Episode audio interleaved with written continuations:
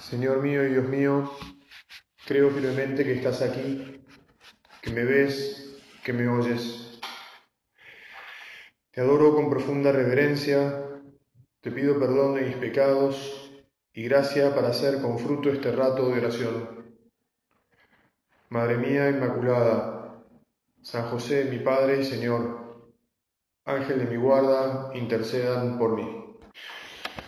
Bueno, conectando con lo que acabamos de meditar, con la inspiración que nos mueve, con la llamada de Dios que todos tenemos y procuramos entonces alimentar en nuestro corazón, tratamos de que no se desinfle, que no pierda su fuerza interior.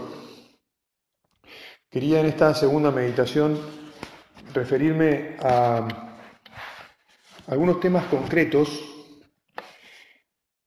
que, que tienen que ver justamente con la inspiración. Lo primero es que esta inspiración se vive de maneras distintas. O sea, es una misma inspiración para todos,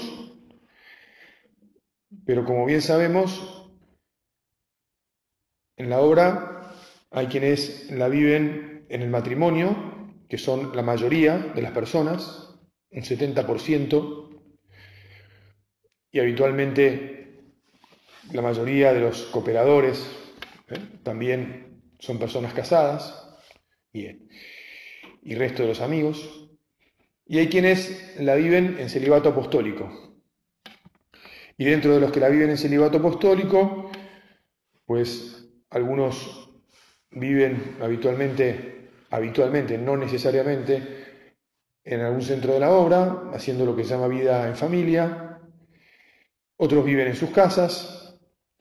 Bueno, algunos no son propiamente fieles de la prelatura, pero viven la vocación como sacerdotes incardinados en sus diócesis y son miembros de la Sociedad Sacerdotal de la Santa Cruz.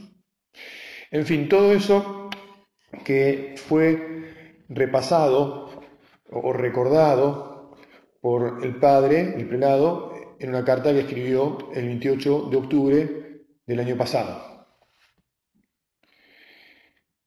donde además, bueno, carta que te sugiero releas.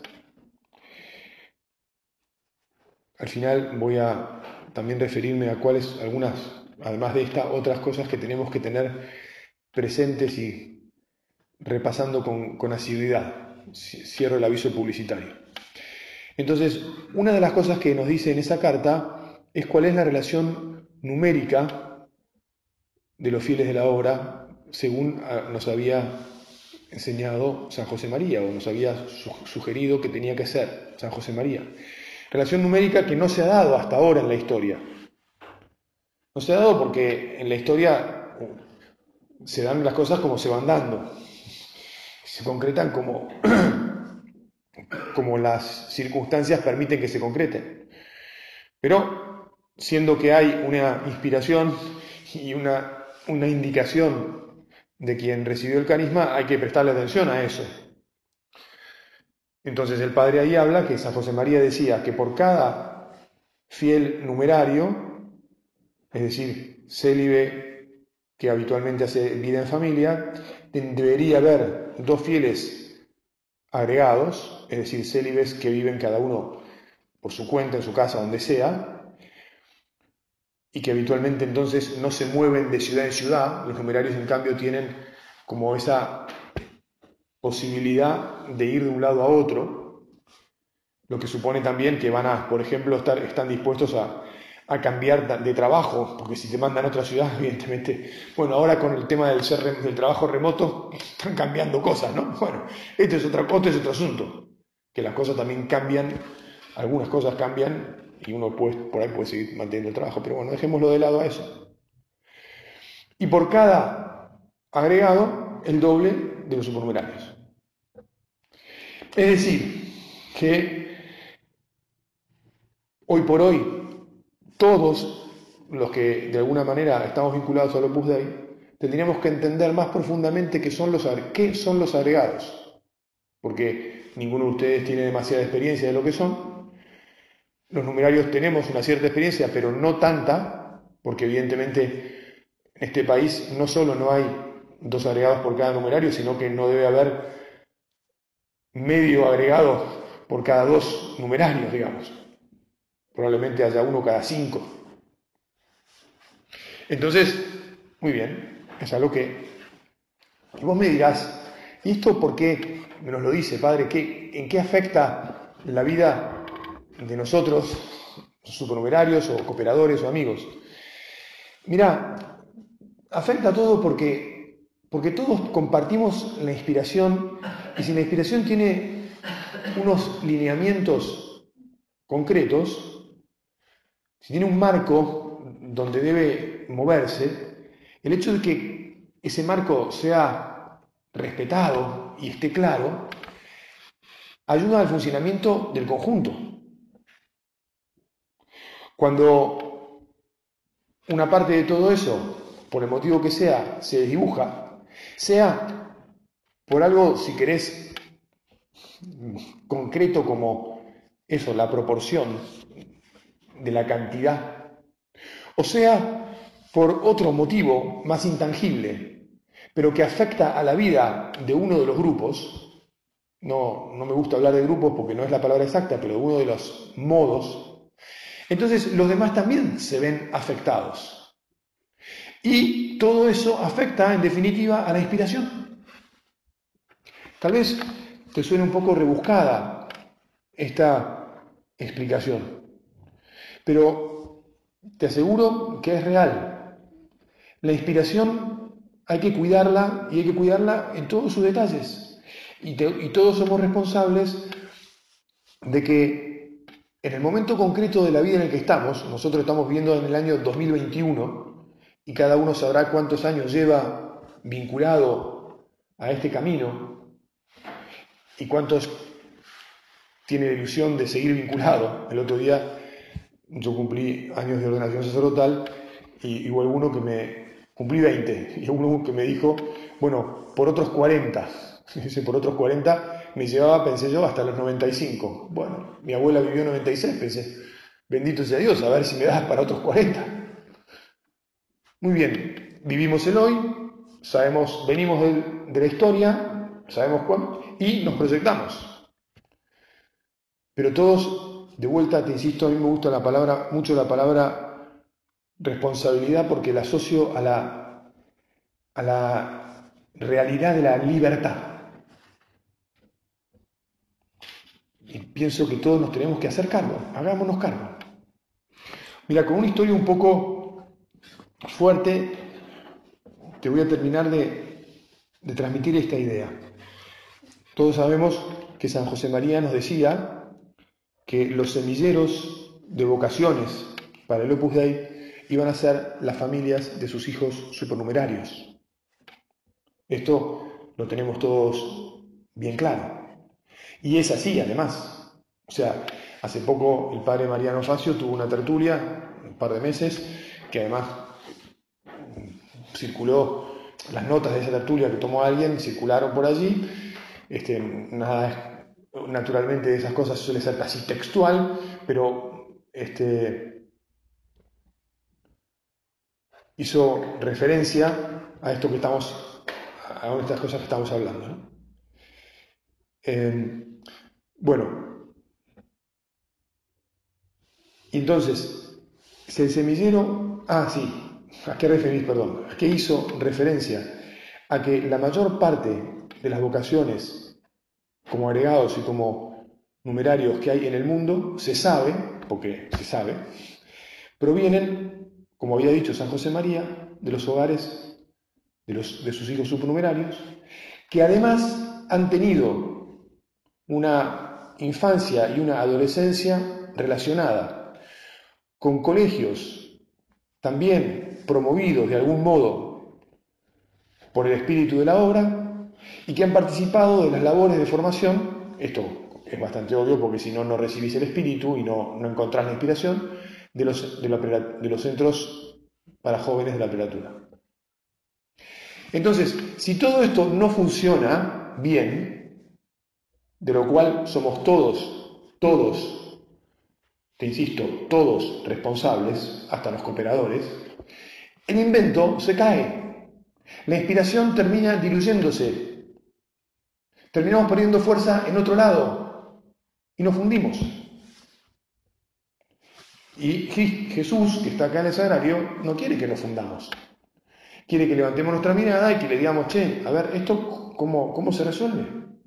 Te decía que te iba a contar una historia un poco fuerte, que es que sé positivamente que en una determinada ciudad, por el no adecuado tratamiento en la labor de San Rafael que se daba a los chicos, los supernumerarios empezaron a desconfiar de, esa, de ese modo de tratarlos. Sobre todo en lo relacionado con la libertad. Es decir, que por la ilusión propia de quien quiere difundir el mensaje, se los animaba de tal manera a los chicos que, o sea, que, que terminaban tomando decisiones para las que todavía no estaban del todo maduros. Y los encargados de eso, que habitualmente son los numerarios, lo hacían, digamos, porque estaban ilusionados por lo que fuera. Pero con el tiempo, esos chicos que no estaban del todo maduros no perseveraban. Y si no perseveraban, además salían un poco molestos con la, con la fe. Y en vez de permanecer cerca de Dios, hasta algunos por lo menos se alejaban. Conclusión, los supernumerarios, que son los semilleros de las vocaciones para la obra, dejaban, dejaron de, de mandar a sus hijos a las labores apostólicas. Y, no sé si era un tema que se hablaba entre ellos, tal vez no, pero de repente se miró lo que pasaba y dijo, mira, acá los, no, los hijos superiores no están viniendo. Y entonces, muchachos, a ver, a preguntarse, ¿por qué no están viniendo? Y porque pasó esto con fulano, con esto con Brengano, esto con Peresutano y esto con Peresutanito.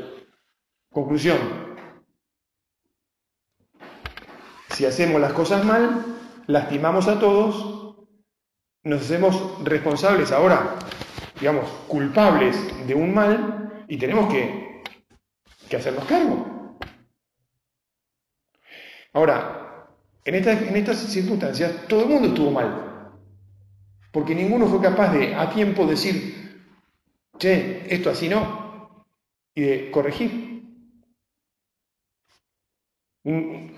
para decirlo explícitamente, si yo soy padre de familia y veo que está sucediendo algo con, mi hijo, a quien confío en la formación, porque confío en esa formación, vamos a ver, no es que se estaba enseñando algo malo, no es que se estaba haciendo algo malo con la persona, pero tal vez por falta de, calibrar bien las cosas, a la larga se terminaba haciendo algo que era realmente, bueno, no bueno, malo, Ahora, en cuanto me doy cuenta, tengo que ir y hablar y tengo que llamar la atención. Y el que me escucha debería de hacerme caso. Yo no sé cuánto se habló, pero parece que no demasiado. No sé cuánto se escuchó, pero no se escucha demasiado, porque el asunto es que así quedó.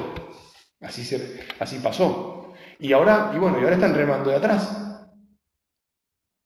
Porque ahora, bueno, sí, se pusieron a hablar, pero hay un montón de gente que ya pasó y anda a saber cuándo recuperás, porque la gente tiene hijos en un momento determinado de la vida, después ya, ya sea, la gente dice los hijos se ponen grandes y si esos hijos no se conectaron, no van a ser fuente de nuevos hijos. Y tenés todo mucho más, más dulce de leche para remar. Bueno, entonces, dicho esto, que es la primera idea, paso a la segunda. La segunda es que lo importante es lo que no se ve. Y esto hace que las cosas sean difíciles. Porque, como vamos a volver al ejemplo anterior, el deseo era bueno, formarlos, ayudarlos, que se encuentren con Dios y que, bueno, si se van a entregar, que se entreguen a Dios. Pero hay cosas que no se vieron. No se vieron que, yo lo voy a poner como, como yo lo veo, que hoy en día la gente tarda más en madurar, y que entonces, aunque parece a veces por fuera que está en condiciones de tomar una determinada decisión, hay que darle, tal vez, en realidad, lo que sucede es que hay que darle más tiempo y hay que esperarlo. Y si vos te pones ansioso porque querés que haya gente ahora, y entonces apurás el asado, propiamente hablando, entonces después el asado no está bien. Y si no está bien, y bueno, mira, si no está bien, no está bien. Nadie puede decir, el aplauso para el asador va a ser lo mismo porque, y bueno, porque hay aplaudir al asador, pero en realidad no es honesto. Ese aplauso, cuando el asador no está bueno, y aplaudimos al asador, y bueno, viste, lo hacemos porque hizo un esfuerzo, pero el asado no estaba bueno. Y si no se levanta alguien y después le dice, che, el asado no estaba bueno, el tipo se cree que hace un, gran asador y, la está jorobando, porque hace un esfuerzo que lo sigue haciendo mal. Entonces, la importancia de corregir es muy grande. Y ya te digo, a veces no se ve, porque te pueden mostrar otra cosa o, o, no dejártela ver. En este punto, entonces, el primer intangible importante que todos tenemos que cuidar es nuestra honestidad, vinculado con la capacidad crítica, o sea, la honestidad. El asado no estaba bueno. ¿Qué voy a aplaudir? Voy a aplaudir el esfuerzo. ¿Qué voy a ir a hacer? Voy a ir a corregir la cocción del asado. Y si no la corrijo, la responsabilidad es mía. Y si yo, supernumerario, no hago lo que tengo que hacer, mal hecho. Por supuesto que también el que está ansioso porque quiere vocaciones, porque le parece, también está, o sea, si el tipo se pone ansioso y tiene que cocinar asado, el asado no se puede cocinar rápido. Para que salga bien, tiene que ir a fuego lento. Después está el vivo que te dice, no, no, quédate tranquilo que yo el asado sé cómo apurarlo. Ojo, porque en este asado estamos tratando de almas y a las almas no se las apuran. Entonces la corrección tiene que ser. Tiene que ser correctiva, es decir, una corrección que sirva de corrección, que sea bien hecha, que sea positiva. Es una, lo que se llama la crítica constructiva. Yo construyo, estoy acá, soy parte de esta familia y estoy construyendo. Y eso inspira. Cuando la gente se involucra a punto de hacer una crítica constructiva, inspira. Y si sucediera, que puede suceder, que no te escuchen, no te desanimes, no te calientes, no digas, acá no se puede hablar, hay que volver a buscar el camino hasta que la crítica constructiva sea escuchada. Porque nuestra conexión y nuestra inspiración depende de Dios, no depende de que hoy Juan, Pedro, José o Víctor eh, o que quien sea este, que esté ahí me atienda más o menos, sino que realmente Jesús nos lleve adelante y vayamos avanzando.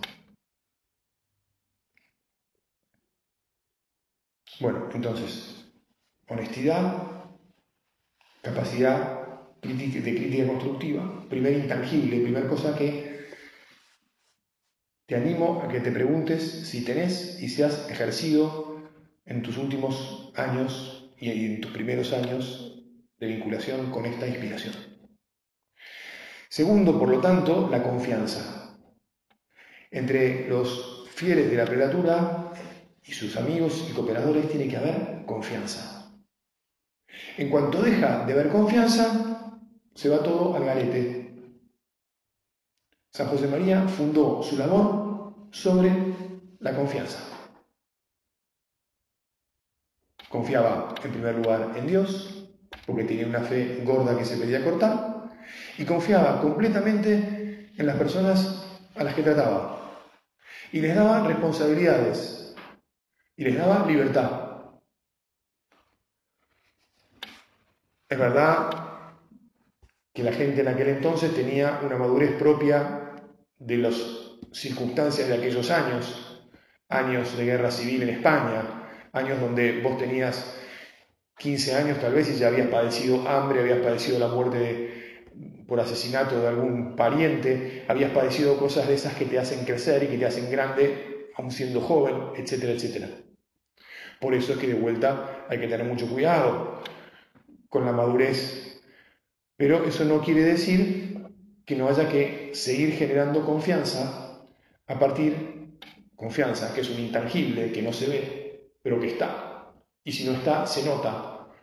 a veces tarda en notarse. Y entonces ese problema. Acá está habiendo la confianza que necesitamos o no está habiendo.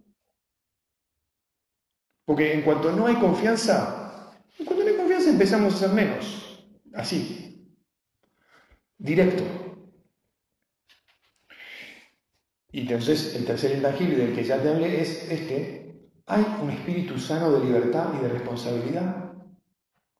Lo defiendo, lo vivo, lo promuevo, lo sostengo, lo sostengo.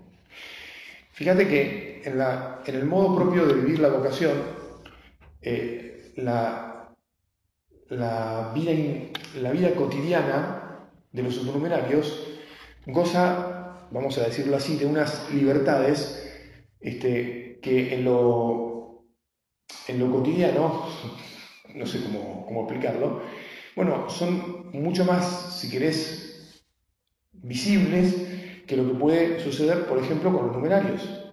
En el caso de los agregados, también.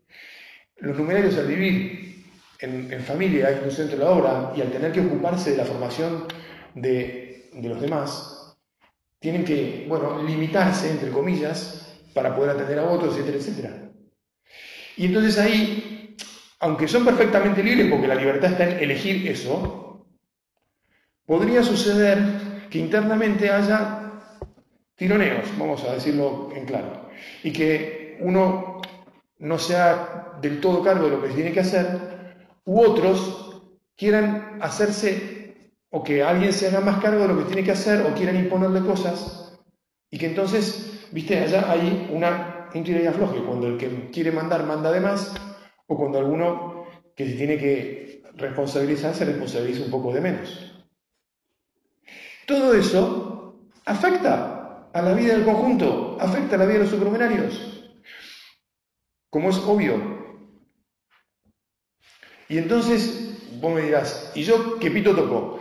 Mirá, todos tocamos el pito de rezar, y todos tocamos el pito de que tenemos ojos, y todos tocamos el pito de que acá, ¿cómo está el ambiente? ¿Me reciben con alegría siempre como sucedía alrededor de San José María cuando empezó la obra? Y, y uno dice, wow, acá son todos distintos. Otra cosa muy importante, son todos distintos.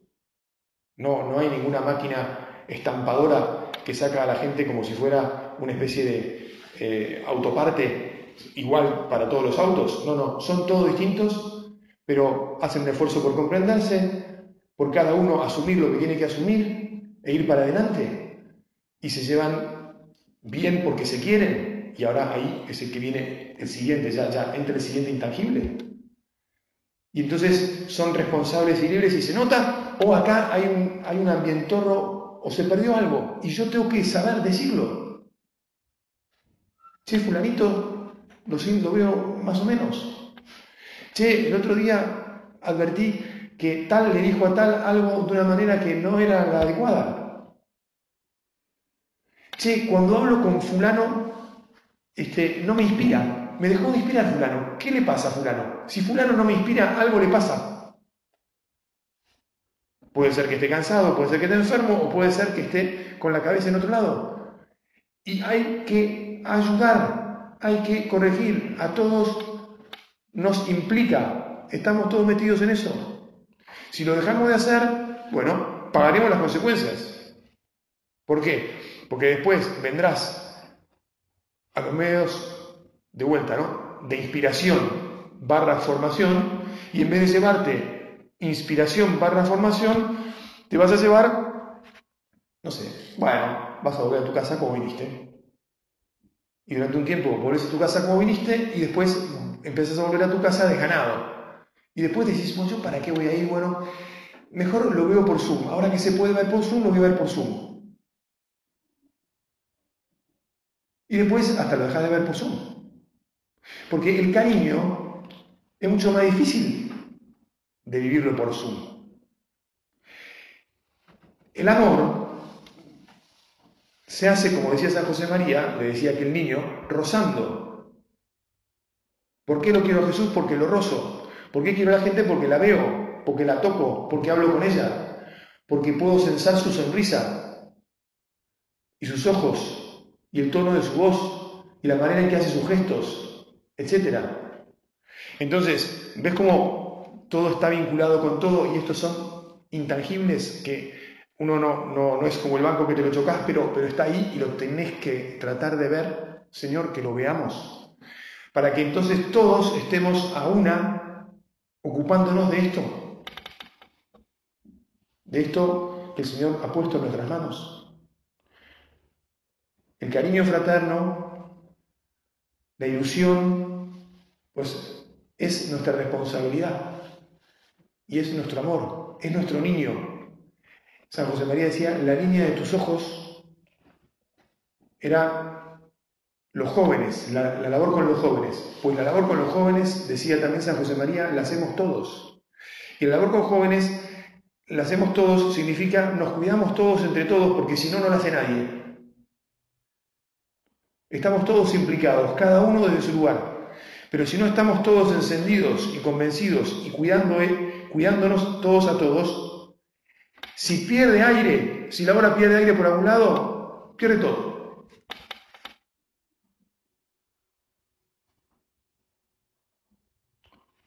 Muy bien. Y entonces, por último, de, de estos intangibles, de lo que estoy hablando es de que todos tenemos que participar más en las decisiones que se toman. ¿A través de qué? Y bueno, a través de lo que uno dice. Si querés, te lo voy a poner en una palabra que por ahí pueda sonar fea, pero que puede servir, que es a través de lo que uno reclama. Hay que reclamar. Cuando algo se entra, se echa en falta, uno tiene que reclamar. Si no, es tonto. Si vos vas al supermercado y te entregan, te entregan una cosa menos de la que te tienen que entregar y te vas y llegas a tu casa y no volvés a reclamar, bueno, fuiste tonto. Cuando algo vos descubrís que falta y tenés que descubrir que falte, tenés que tener esa capacidad crítica para descubrir, hay que reclamar, hay que rezar, hay que ver el modo y hay que decir en la presencia de Dios, che, esto acá tenemos que mejorar. Y eso es participar en las decisiones. De algún modo llevará a tomar decisiones de gobierno. No todos pueden participar de la misma manera, pero decisiones en la vida, decisiones que tienen que ver con lo que todos vivimos. Che, llegué al centro y estuve 10 minutos para que alguien me abra la puerta. Y el que me la abrió salió corriendo porque me dijo, disculpame, pero tengo otra cosa que hacer. Y ahí quedé. Che, esto no es un hogar. Así no, así no me reciben en un lugar donde yo vengo ilusionado y de repente primero espero 10 minutos. Además tenía que ir al baño y no pude, casi tuve que ir al arbolito de enfrente, no imagínate, no sé, etcétera, digamos, ¿no? Porque puedes llegar hasta lo más pedestre del asunto. Bueno, este, y entonces ya tengo que terminar y la última idea era volver a pasarte un anuncio, digamos. Todas estas cosas de nuestro presente, pienso yo que así como te leí en, la, meditación anterior el párrafo donde el, prelado se refería a San José María, al gobierno de los dos anteriores, de los dos sucesores, don Álvaro y don Javier, y decía también, y en estos últimos cuatro años, haciendo referencia al momento de que yo soy el prelado, entonces desde el momento que él es el prelado, hay mojones que a mí me parece que tenemos que meditar. Ya te mencioné la carta del 14 de febrero del 17, donde escribe las conclusiones del Congreso General Electivo, que son como su programa de gobierno, porque es lo que el, el Congreso le entregó. La carta sobre la libertad, intangible importantísimo, que escribió el 9 de enero del 18. La carta sobre la amistad, que escribió el 1 de noviembre del 19. El cariño, la amistad, la fraternidad. La carta sobre esto de lo que te hablé ahora, sobre los modos en que se vive la inspiración, la vocación a la obra, que escribió el 28 de octubre del 20. Y me atrevería a agregarte dos mensajes. Un mensaje sobre la reorganización, mensajes porque son más cortos, sobre la reorganización estructural de la obra, que trata de encauzar todas estas cosas desde el punto de vista organizativo, pero que también influye en la vida de todos, que la escribió el 30 de enero de este año, y otra carta convocando a la preparación del centenario, la celebración del centenario de la obra que escribió el 10 de junio también de este año 21. Yo te sugiero que estas cosas te preguntes, che, ¿las he leído? ¿Las he meditado? Están todos online. No tenés que hacer más que tres clics en tu teléfono o en tu computadora y las tenés. ¿Las tengo presentes en el corazón? ¿Soy responsable de esto? Vamos a pedirle una vez más a la Virgen, en este caso como reina del Opus Dei, para que todos nos hagamos muy cargo de esta pasión, pasión, de, de este amor, de esta inspiración que el Señor Jesús, su Hijo, puso en nuestros corazones y que queremos ser instrumentos como San José María, fieles para llevar adelante. Te doy gracias, Dios mío, por los buenos propósitos, afectos e inspiraciones que me has comunicado en esta meditación. Te pido ayuda para ponerlos por obra. Madre mía Inmaculada, San José mi Padre y Señor, Ángel de mi guarda, intercedan por mí.